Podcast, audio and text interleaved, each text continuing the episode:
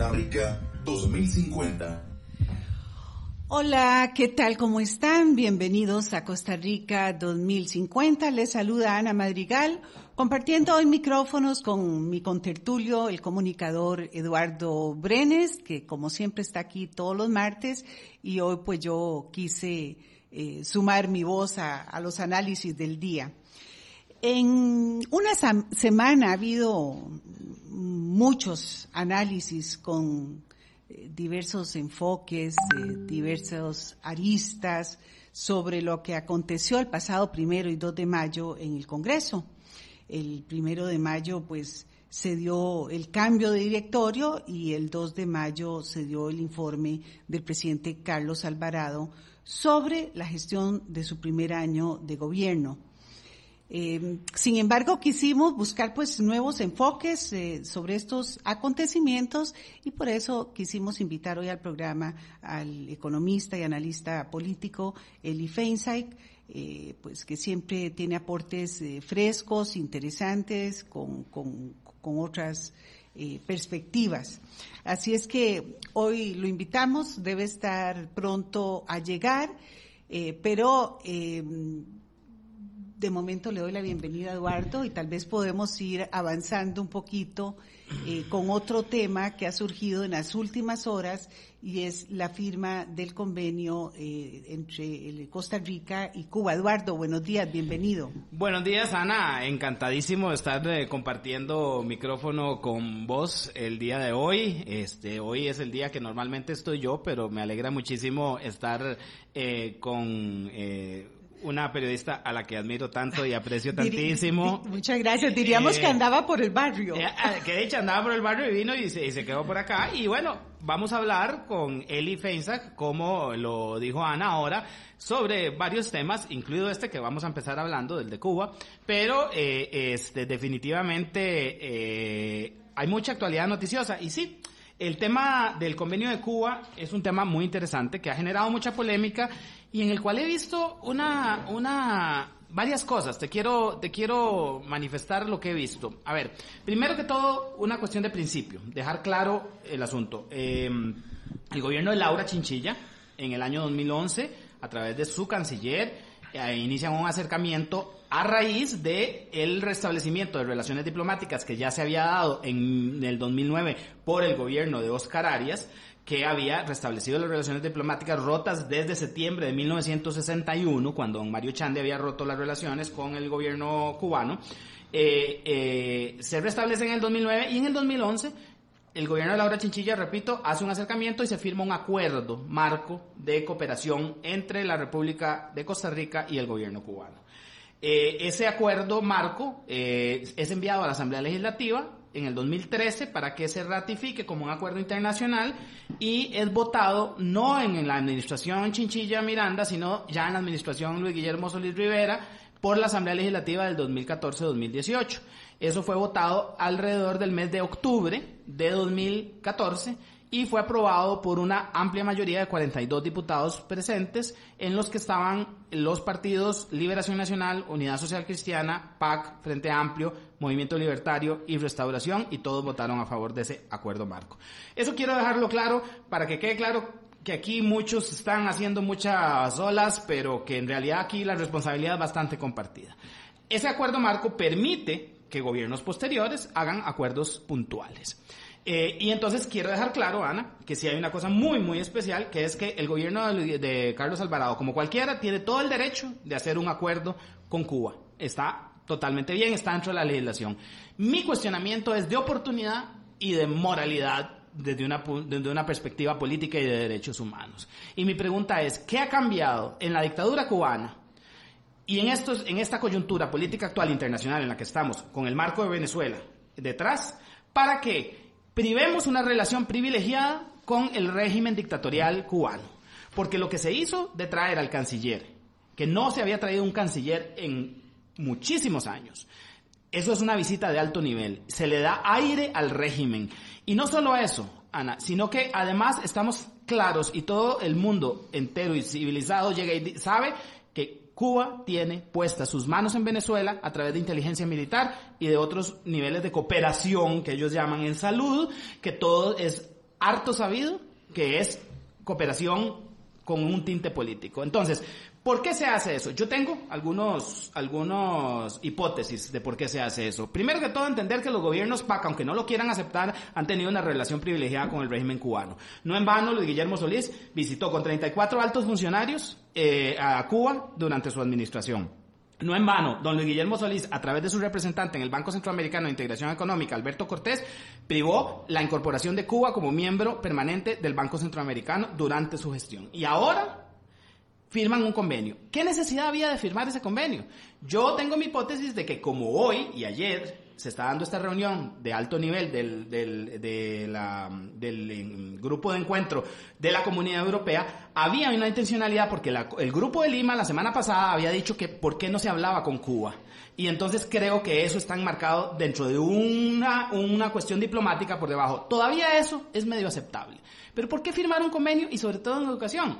No sé, este, Eli, ¿qué, qué pensás de eso? Bueno, se nos une a la mesa eh, don Eli Feinza, como les decíamos, eh, economista y un agudo analista político. Y mm, bienvenido, Eli. Muchas gracias, Ana y Eduardo. Eh, Muchísimas gracias por estar aquí compartiendo micrófonos con usted. Les decía yo a nuestros amigos radioescuchas que aunque dos de los temas que traemos para el análisis ya han sido muy llevados y traídos durante la semana pasada, eh, me gusta siempre sus análisis que aportan enfoques eh, frescos y nuevos. Muchas gracias. Y muchas gracias por la invitación.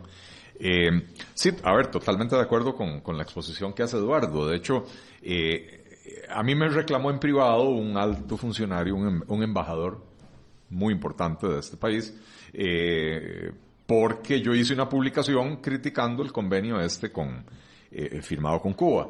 Eh, y me decía, de, pero qué difícil, si las relaciones vienen desde el gobierno de Laura Chinchilla y... Yo no, es que no hace falta cuestionar las relaciones con Cuba. Es, a uno podrá gustarle o no gustarle el régimen de Cuba, eh, de la misma manera que uno podrá o no gustarle el, el gobierno de Brasil o, o, el de Singapur, pero, pero es importante mantener relaciones con los países. Mantener relaciones no nos obliga a firmar un convenio cada vez que viene un funcionario cubano aquí a Costa Rica. Eh, mantener un diálogo que puede ser importante en el contexto de la crisis venezolana, Costa Rica como parte del Grupo de Lima, Cuba como uno de los mandamases en Venezuela, bueno, tal vez es importante mantener ese diálogo. Ok, mantengamos el diálogo. Es válido, es necesario, es parte de la diplomacia. Mantengamos el diálogo. Un convenio con Cuba en materia de educación no le puede traer ningún beneficio a Costa Rica. Este, para empezar, eh, el, régimen cubano eh, se especializa por oscurecer los datos que brinda públicamente, ¿verdad? Entonces, no hay una manera objetiva de medir qué tan bueno o qué tan malo es el sistema educativo cubano. Eh, hay algunas instituciones como la UNESCO, que por cierto la UNESCO es una institución que por lo general anda bastante perdida, ¿verdad? Pero la UNESCO declaró que Cuba eh, es, de acuerdo con el criterio, un, programa que ellos tenían que se llamaba Educación para Todos. Eh, de acuerdo con los criterios de educación para todos, Cuba era el país, digamos, más avanzado de América Latina en esos criterios. Pero esos eran criterios exclusivamente de inclusión. La inclusión eh, eh, vista eh, primero desde la perspectiva de UNESCO, vista primero como inclusión de gente con discapacidades en el sistema educativo formal. Después de otros, de otras poblaciones tradicionalmente marginadas, las mujeres, las minorías religiosas, etc. Eh, entonces, con base en esto, sí, el sistema cubano es un sistema muy inclusivo. Todos los cubanos tienen derecho a la educación, igual que en Costa Rica, con la diferencia de que si en Cuba usted no manda a los chiquitos a la escuela, le llega la policía de Estado, la policía secreta, y se lo lleva usted para el bote, ¿verdad? Entonces todo el mundo está en la escuela en, Cuba. Eh, pero eso no es un indicador de calidad. Entonces vuelvo y repito, hay indicadores internacionales, índices internacionales de calidad educativa, ninguno de los cuales tiene a Cuba como uno de los mejores 15 países del mundo, ¿verdad?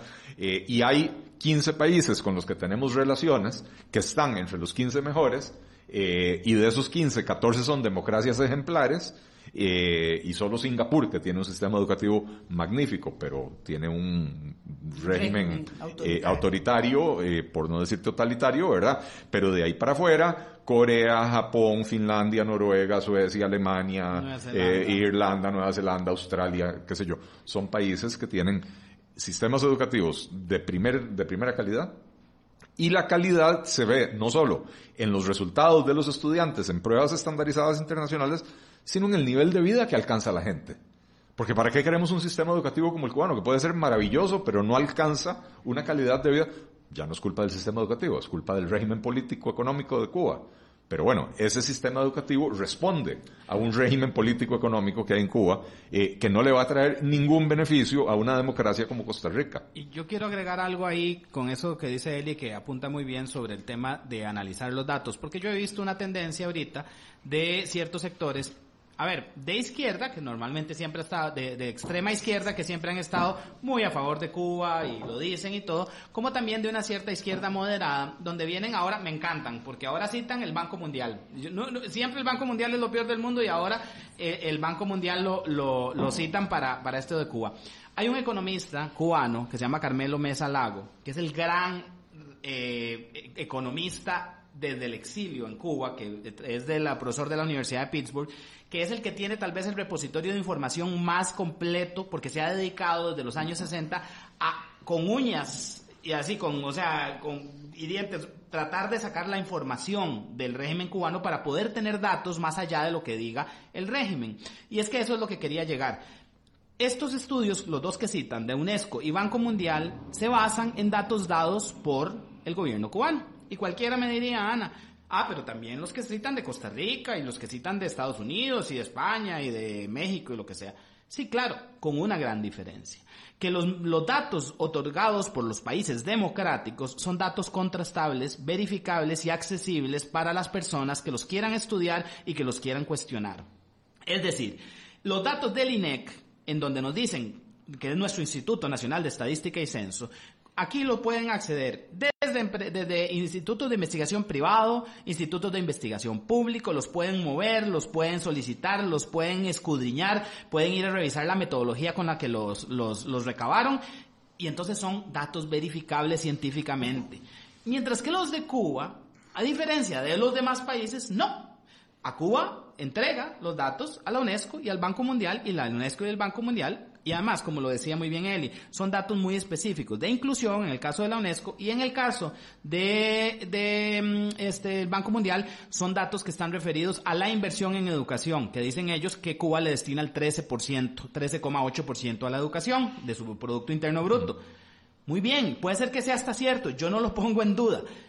Pero no tengo cómo verificarlo, Ana, porque eso es lo que el gobierno cubano dice. Y no hay ninguna manera, ni a lo interno en Cuba, ni a lo externo, para poder acceder. Y te pongo solo un ejemplo. Dos economistas en el año 2003 en Cuba trataron, o sea, se filtró una información que no era de la que oficialmente daban.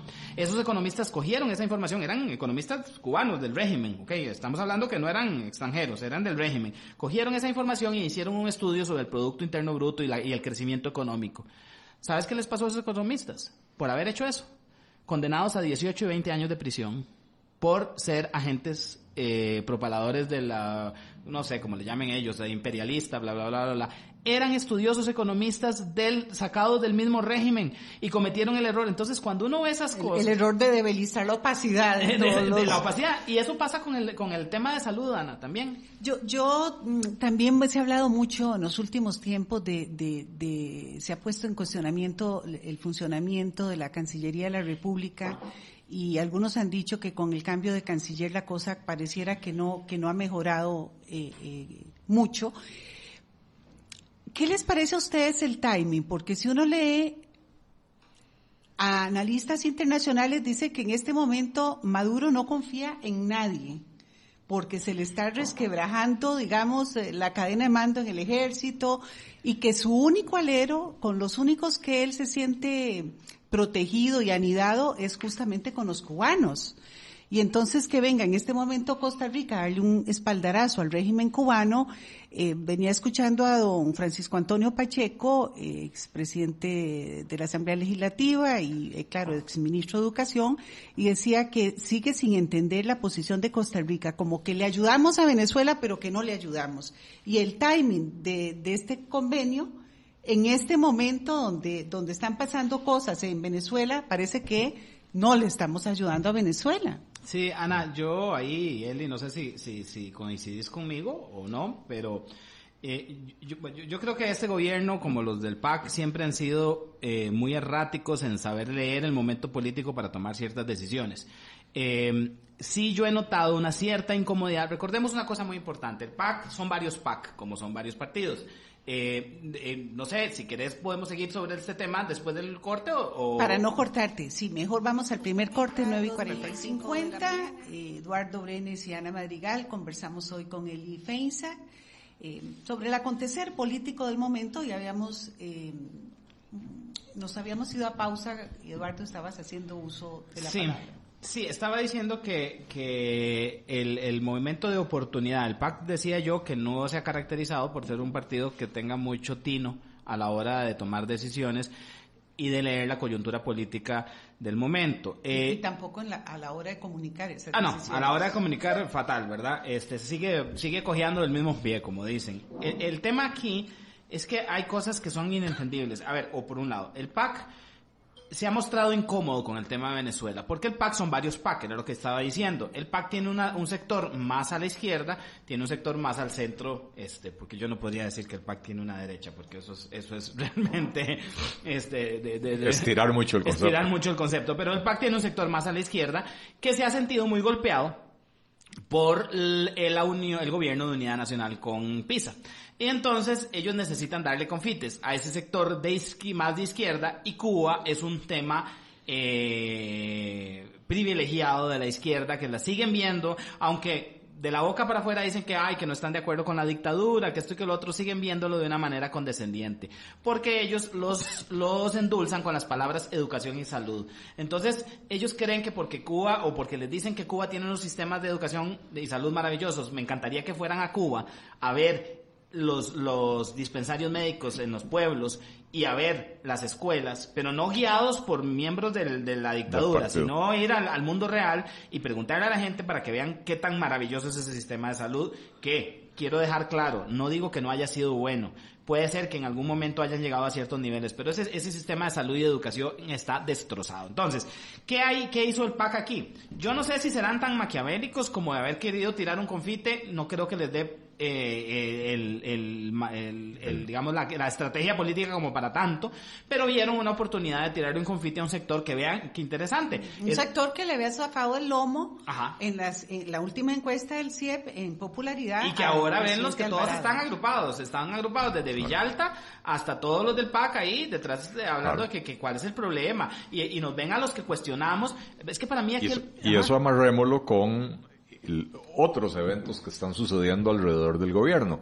El anuncio de Rodolfo Pisa el 2 de mayo o el 3 de mayo de que, de que sus días están contados. Que ¿verdad? no terminaba dentro eh, de... Da, dentro da, o sea, básicamente dice, me quedo claro. para la primera parte, nadie define cuál es la primera parte, pero, pero cuando un ministro hace un anuncio de esos es porque su tiempo ya está contado. Ya, o sea, ya, ya el reloj está corriendo, ¿verdad?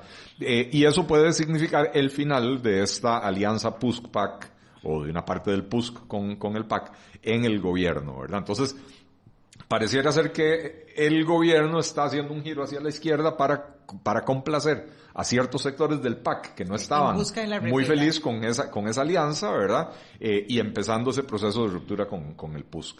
Eh, y, y, bueno, y esto es muy preocupante porque más allá de la, de la política exterior y más allá del, del, del error eh, garrafal que es firmar un convenio eh, de cooperación en educación con un régimen totalitario, que no solo es totalitario, le gusta exportar su totalitarismo, ¿verdad?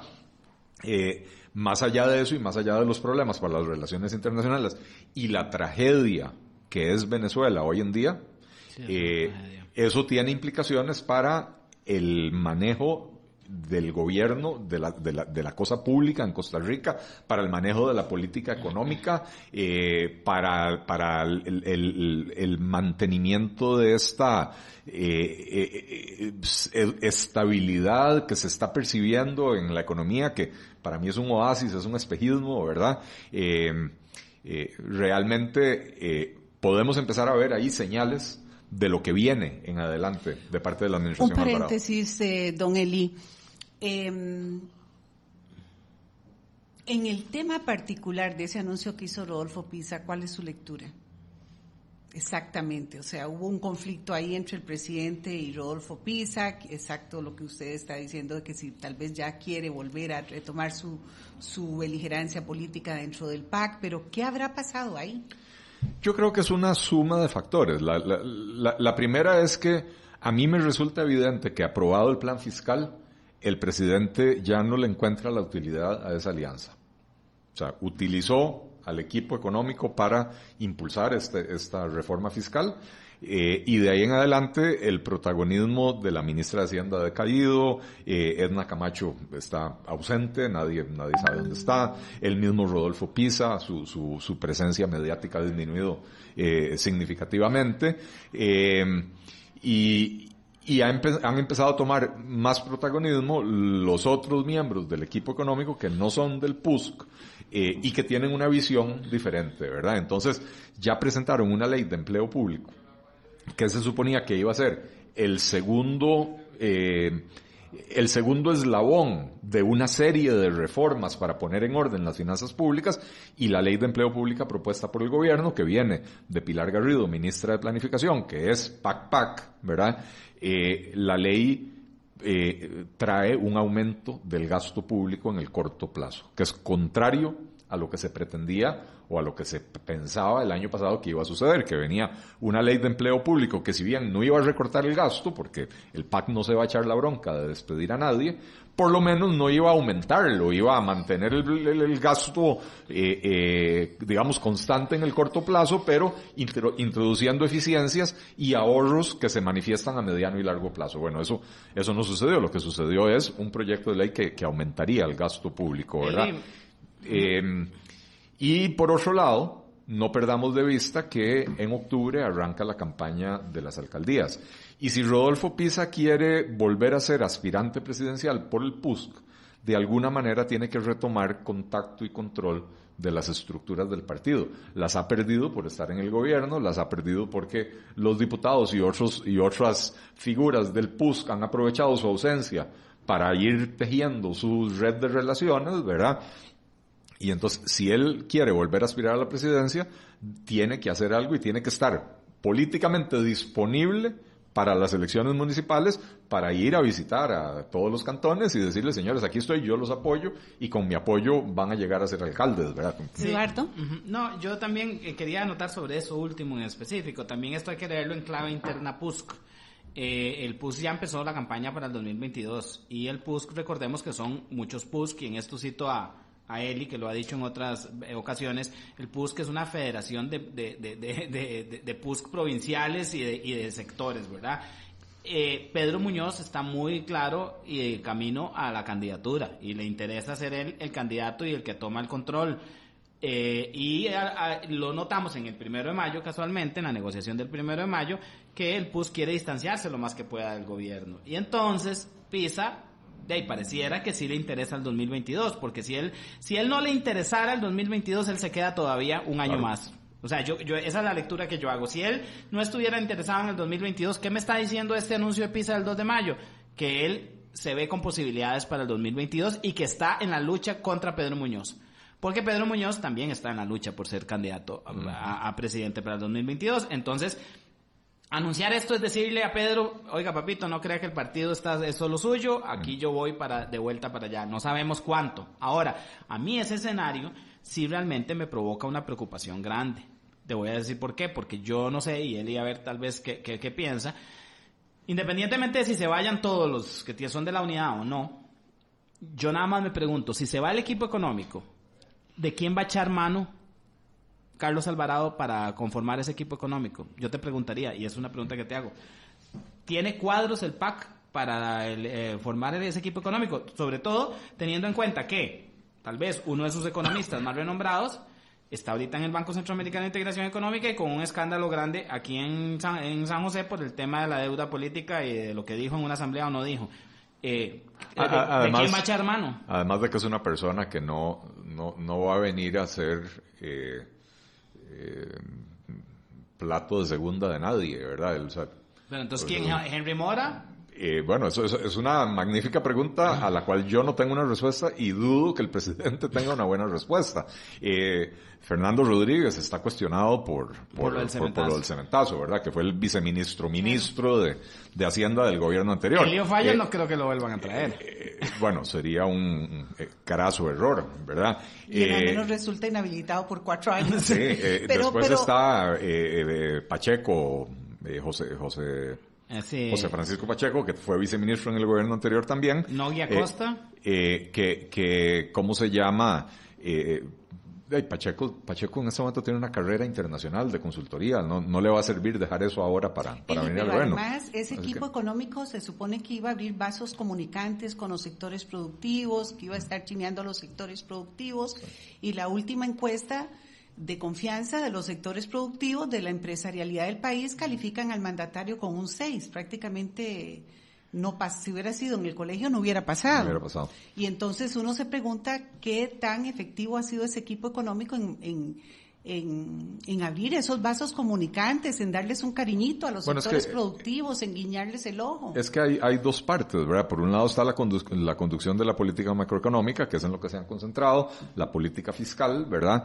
Eh, pero el tema de la reactivación económica es el, es el, eh, el invitado ausente, ¿verdad? Es el del que todo el mundo habla, pero nadie lo ve, ¿verdad?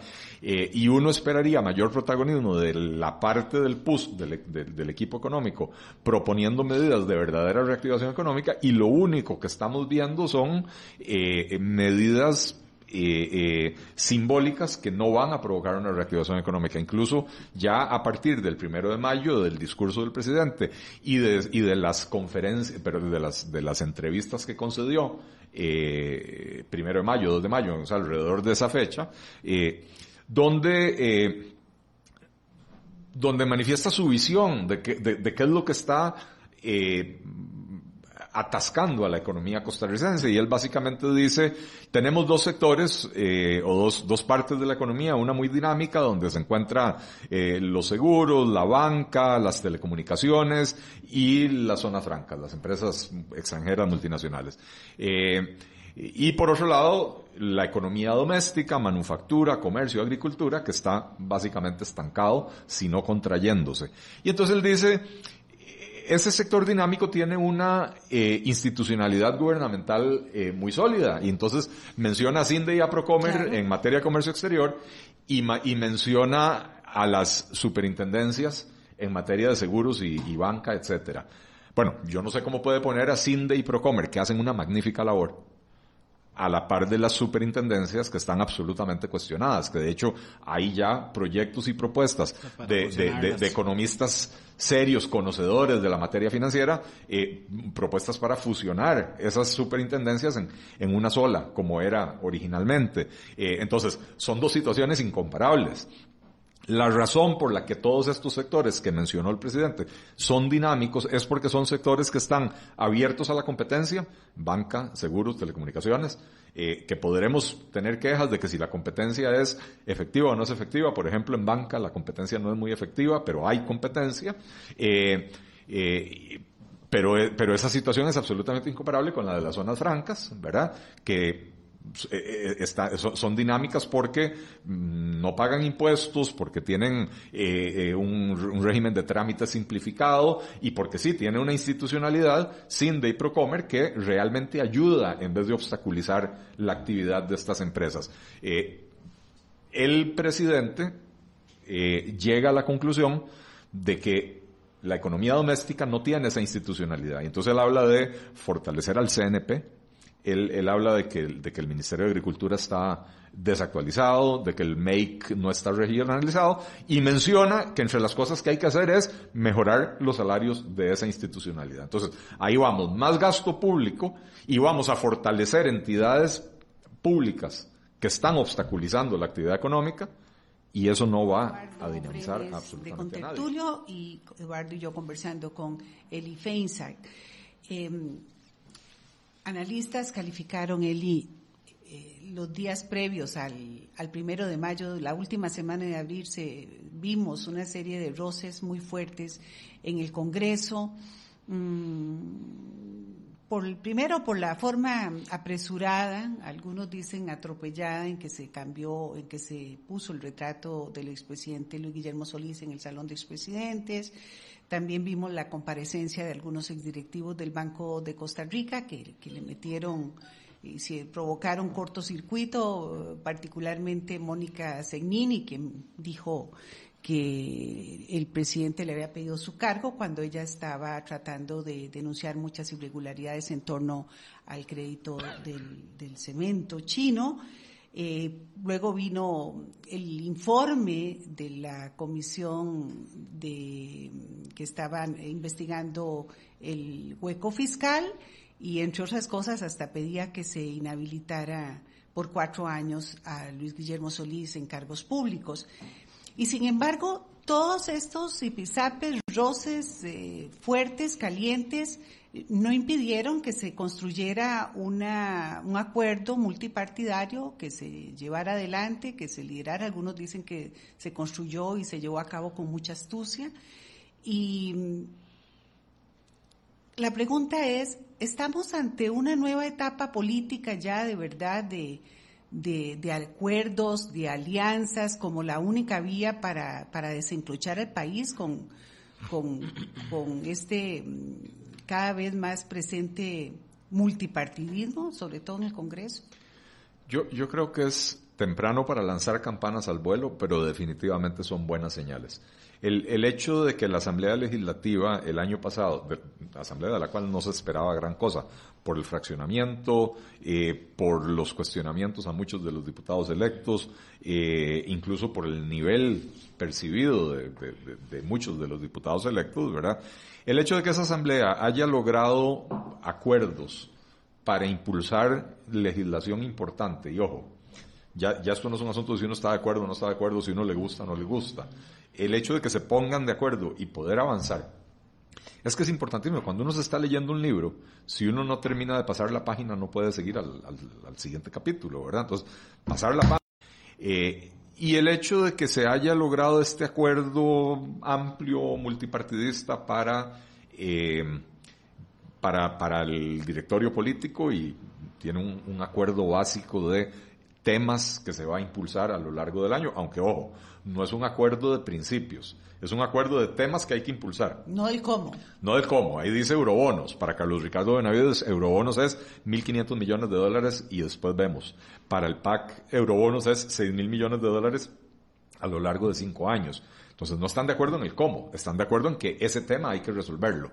Eh, y también, ¿por qué no mencionarlo? El, el, el acuerdo de gobernanza eh, entre Carlos Alvarado y Rodolfo Pisa de hace un año, hace un año y pico, eh, están marcando un derrotero, una nueva forma de hacer política que, que es muy necesaria ante tanto fraccionamiento, ante tanta, an- a- a- ante tanta dispersión Y lo política, estamos ¿verdad? viendo en otras partes del mundo también. En- bueno, en todas partes del No mundo. queda camino, es decir, el Así que es. se aísla se muere. Sí, así es. De manera que, que, digo, es temprano para lanzar campanas al viento porque todavía hay mucha gente que no entiende esto, que, que, que todavía está bajo el maleficio de las palabras de Otón Solís, que desde mediados de los años 90 viene satanizando el concepto, o venía satanizando el concepto de la negociación política, del pacto político, eh, y ojo, La negociación es esencial, el pacto es necesario, lo único malo es la falta de transparencia. Mientras haya Claro. negociaciones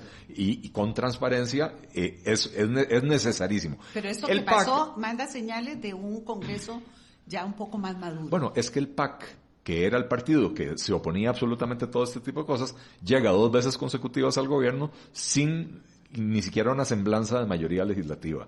Y entonces finalmente entran en razón y se dan cuenta, estamos en minoría, a pesar de ser gobierno, estamos en minoría en la Asamblea y tenemos que transar, tenemos que ceder y tenemos que pactar. Ahora- y entonces eso permite eh, este, este nuevo Ahora, Eli, Eli, te hago una pregunta. Eh, funcionó durante el primer año porque estábamos saliendo de una campaña electoral muy polarizada que había causado mucho daño a nivel, digamos, emocional. Por la cual justo yo no esperaba que se diera ese nivel de madurez de poder tomar acuerdos. Bueno, pareciera que fue una reacción positiva en el sentido de que donde nos vimos ante aquel... El susto de la crisis. El, el, susto de la crisis y el debate tan agrio que se dio durante la campaña, pareciera que los ticos hicimos un clic y dijimos, no, aquí tenemos que ponernos de acuerdo. Y pareciera que eso lo leyó también la Asamblea Legislativa. Ahora, mi pregunta es la siguiente.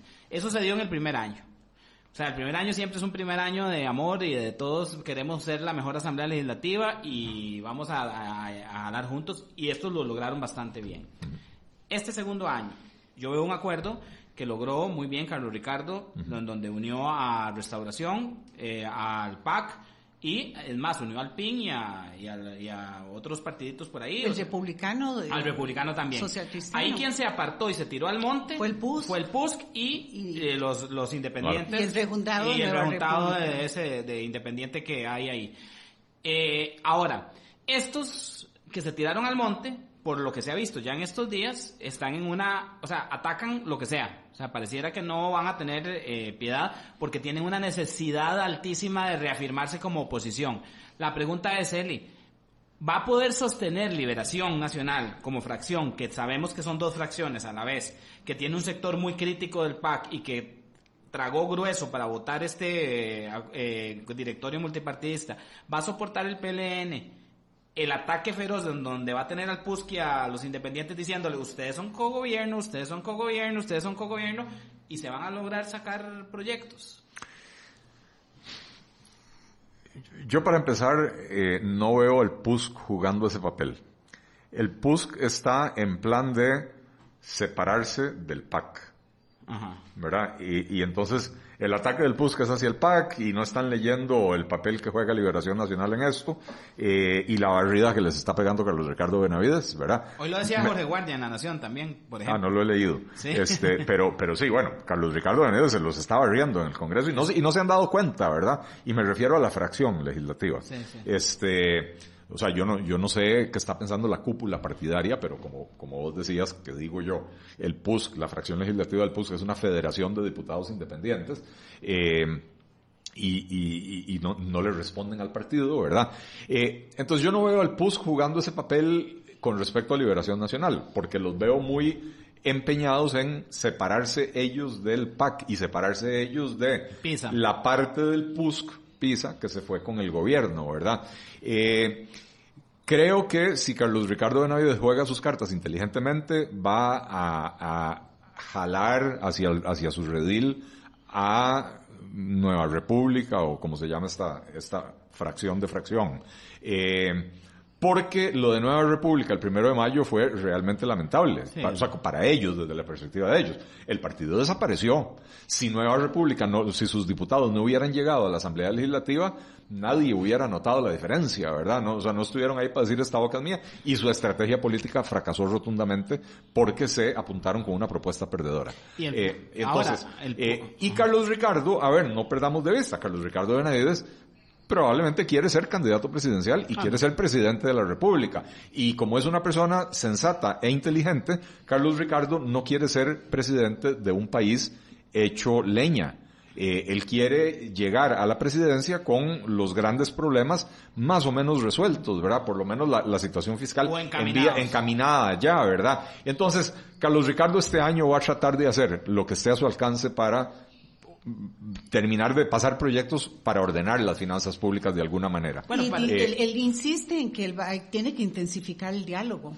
Y Carlos Ricardo Que- tiene mucha experiencia en que- eso. Eh, a ver, dejémoslo claro. Al Carlos Ricardo de hace muchos años, yo creo que todos nos pasa, yo es uno más joven es más fogoso y más lanzado en muchas cosas. El Carlos Ricardo de hace muchos años, que era muy combativo, ha cambiado mucho y yo realmente a mí me asombró, asombró en esta legislatura un Carlos Ricardo mucho más eh, conciliador.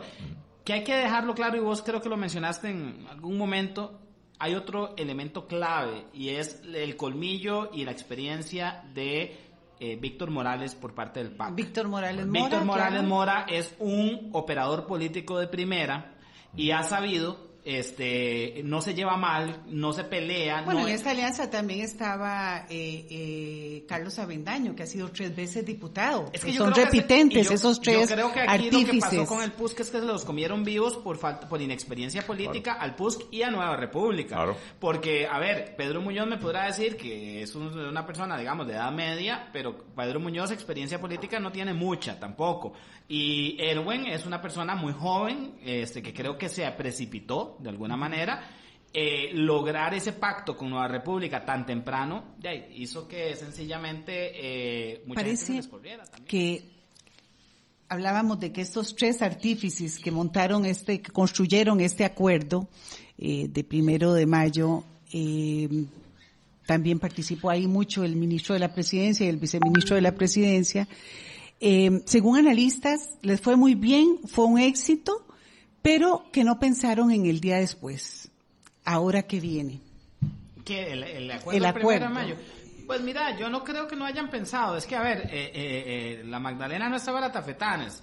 Ellos no, nadie, nadie podía lograr un acuerdo de puntos de, de comos porque hubieran saltado todas las grandes diferencias en ese en ese en esa asamblea legislativa tan multipartidista. Yo creo que Carlos Ricardo logró lo que era posible lograr ante ese escenario, que es un acuerdo de, cosas muy generales.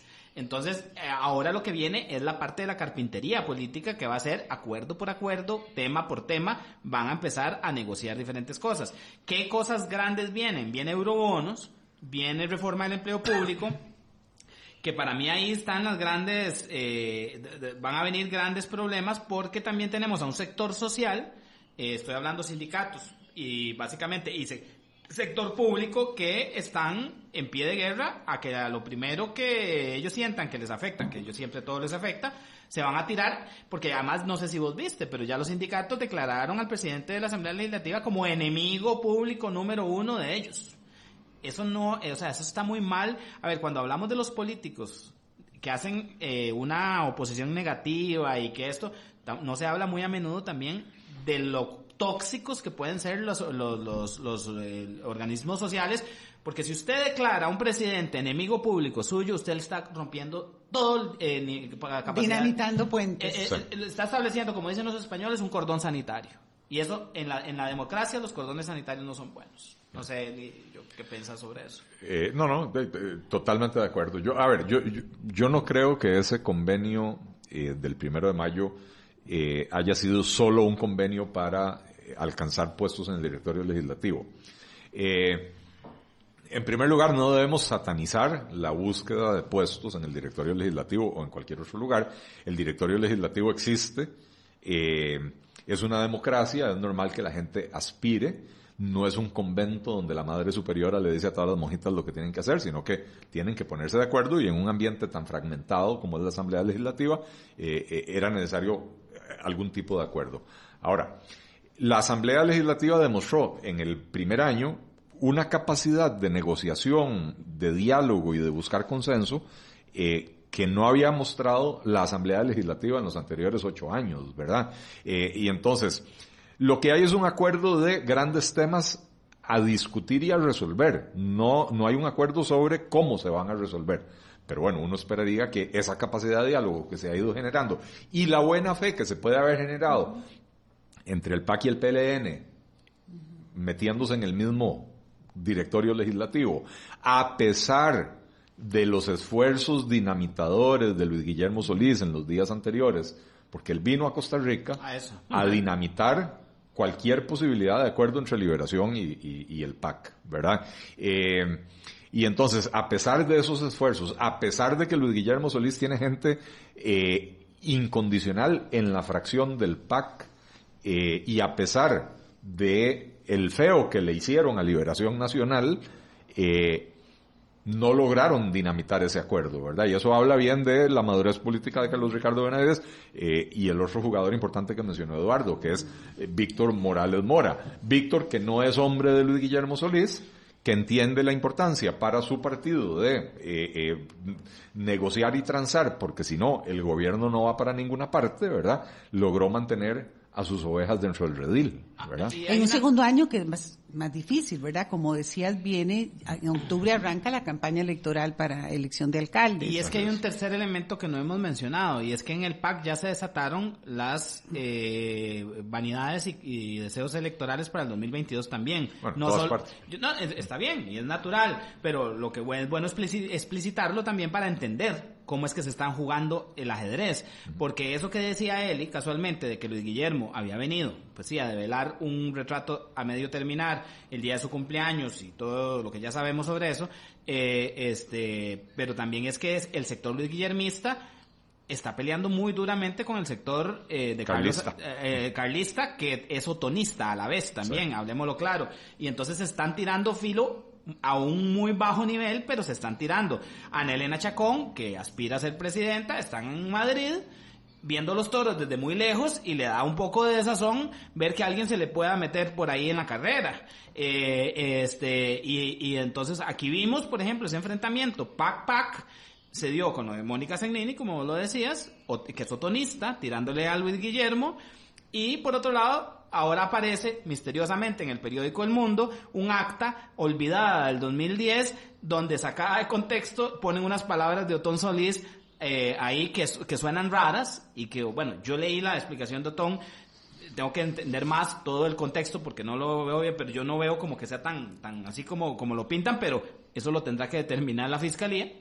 Eh, pero pareciera que hay una batalla, o sea que eso fue en respuesta a lo de Mónica Segnini contra Luis Guillermo, o sea que ahí también hay pelea, hay sangre interna, no sé qué pensás vos, Eli. Sí, sí, lo, leo exactamente igual. Es- esto de Tom Solís, el timing de eso eh, tiene que ver exactamente con esta lucha entre... eh, o sea, es una lucha por quién se queda con el control del PAC de cara al 2022. ¿Va a ser el ala Luis Guillermista o va a ser el ala otonista, verdad? Eh, ahí está esa lucha. De la misma manera que la lucha se está dando en Liberación Nacional, va a ser el arismo o, o cualquier otra fuerza, fuerza que surja Figuerismo. independiente del arismo. El Y, y figuerismo del, ala, del ala otonista, ¿cuáles son las figuras que están emergiendo? Del ala otonista, yo no sé, a ver, se ha comentado mucho el tema de que sea esta la primera dama, eh, este... mm, Claudia Claudia Dobles. Doña Claudia Dobles, que yo lo veo difícil porque doña Claudia, yo sé que está muy comprometida con el proyecto este de, de- del tren y meterse en una campaña no va a poder llevar a cabo el proyecto, entonces no sé, yo no lo veo difícil. Muchísimas gracias, Eli. Muchas gracias. Eduardo. Gracias, Gracias a a ustedes ustedes. también por su sintonía. Muchas gracias. Nos vemos y nos escuchamos mañana. A la misma hora les habló Ana Madrigal. Buenos días.